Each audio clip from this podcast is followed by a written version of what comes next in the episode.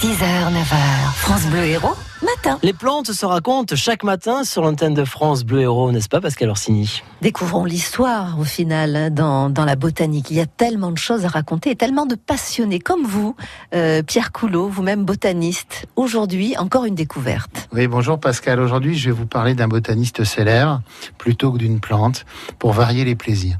Alors, je ne sais pas si vous avez eu l'occasion à Montpellier de parcourir la rue de Candolle. C'est une rue, euh, pour nos auditeurs qui la connaissent bien, qui se situe en gros entre la faculté de médecine, je parle de l'ancienne, hein, l'historique, et la rue de l'université. On est en plein dans les cuissons. Et c'est une rue assez longue, sachant qu'au Jardin des Plantes, depuis 1854, il y a également un buste d'Augustin Pyram de Candolle, dit de Candolle, botaniste euh, célèbre. Alors, pourquoi vous parlez-je de, de, cette personne? D'abord parce que c'est sans doute un des plus grands botanistes de l'histoire, qui a fait un certain nombre d'ouvrages majeurs. Et euh, vous allez me dire, ça peut paraître surprenant, mais il était genevois. Alors le lien entre Genève et Montpellier, n'est pas évident. Oui. Voilà. Et il faut savoir qu'il est né et mort à Genève, donc euh, fin du 18e, 1778, et milieu du, du 19e, 1841 pour sa mort, mais que c'était en réalité un...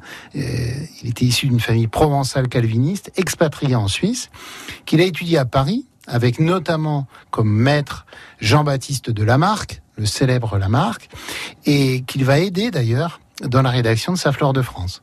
Par contre, il est beaucoup plus réservé sur la théorie évolutive, puisque vous le savez sans doute, Lamarck euh, a été le premier à envisager l'évolution des espèces.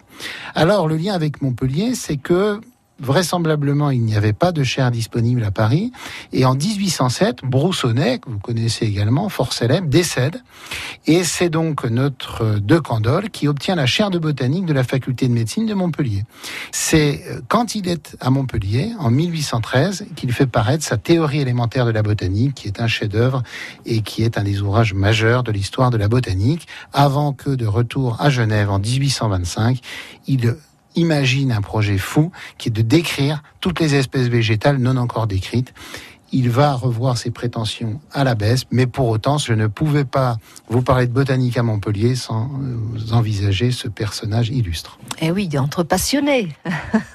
Un échange de passionnés qui transmettent leur passion à ceux et celles qui nous écoutent aujourd'hui. Merci Pierre Coulot. Merci. Et on va devenir à notre tour passionné et ainsi de suite. Et voilà. Les plantes s'en racontent chaque jour sur France Bleu Héros avec Pierre Coulot et Pascal Orsini. Vous retrouvez tout ça, vous pouvez réécouter en allant sur notre site francebleu.fr.